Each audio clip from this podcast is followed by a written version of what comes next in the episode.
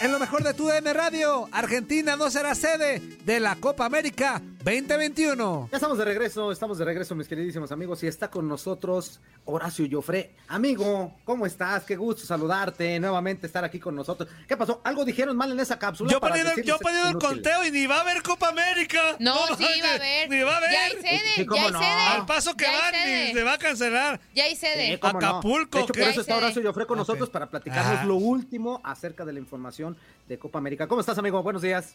Hola equipo, ¿qué tal? ¿Cómo andan? ¿Cómo les va? Bien, me alegro mucho de que me hayan invitado nuevamente. ¿eh? Es un gusto estar con ustedes. Sí, la Copa América nosotros lo dijimos la última vez que estuvimos juntos, se iba a jugar, donde sea, en el Polo Norte, la Cochinchina, en Afganistán, pero la. Copa América se juega. Y así es.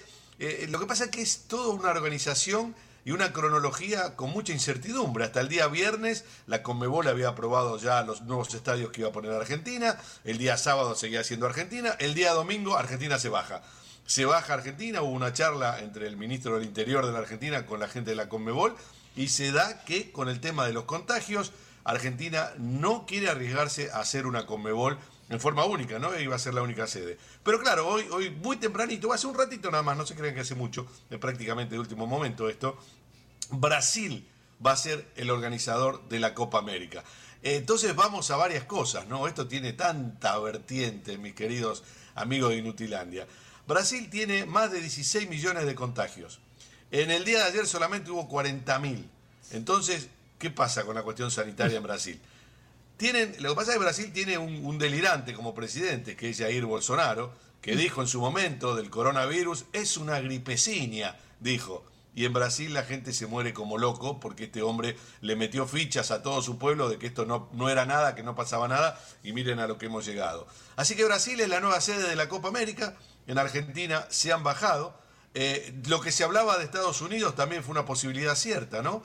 Porque cuando se baja Argentina en el día de ayer, enseguida empiezan los, los tentáculos de la Conmebol a ver dónde pueden ir, a dónde pueden tomar el toro por las astas. Entonces se habla con Paraguay y Chile para hacer una sede conjunta.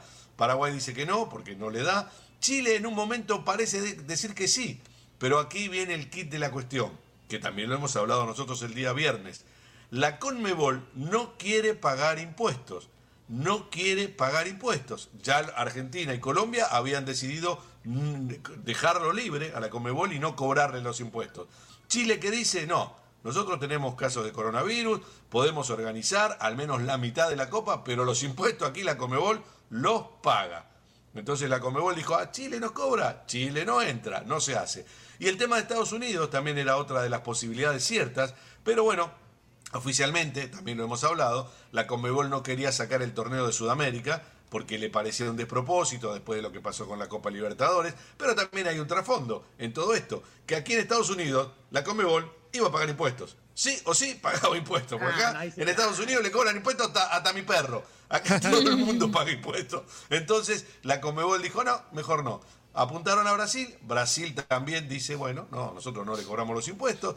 Eh, Brasil tiene la infraestructura, es lo lógico, lo cierto, tiene la infraestructura, porque recordemos que la hizo en el 2019, la Copa América. Y ahora, bueno, el, el tema es todo lo que pensamos, ¿no? El protocolo sanitario, se le va a pedir a todas las delegaciones que lleguen a Brasil que lleguen vacunados, ¿eh? La delegación completa de cada país vacunada tiene que llegar a Brasil para poder comenzar a jugar. Así que eso es lo último, último de la Copa América. Eso.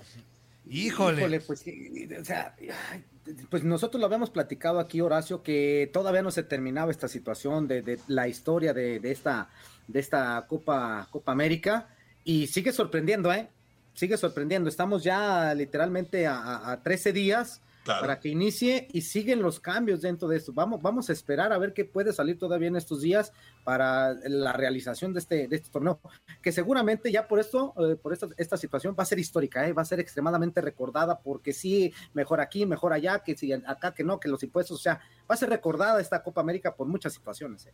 Sí, sí, sí, ya lo creo. Una Copa América muy especial va a ser, ¿no? Lima, ojalá, ojalá, y es todo lo que esperamos nosotros, que Brasil sepa contener el tema del, del protocolo sanitario, ¿no? Eso es lo fundamental, como para que haya la burbuja correspondiente en cada selección, que no haya ningún tipo de contagio. Eso sería lo, lo más lógico y lo fundamental, como para que una Copa América que dijimos nosotros se juega, la Copa América se juega porque a la Conmebol le, le, queda mucho dinero por la Copa América. Entonces no iba otra vez a postergarla como lo hizo en el 2020.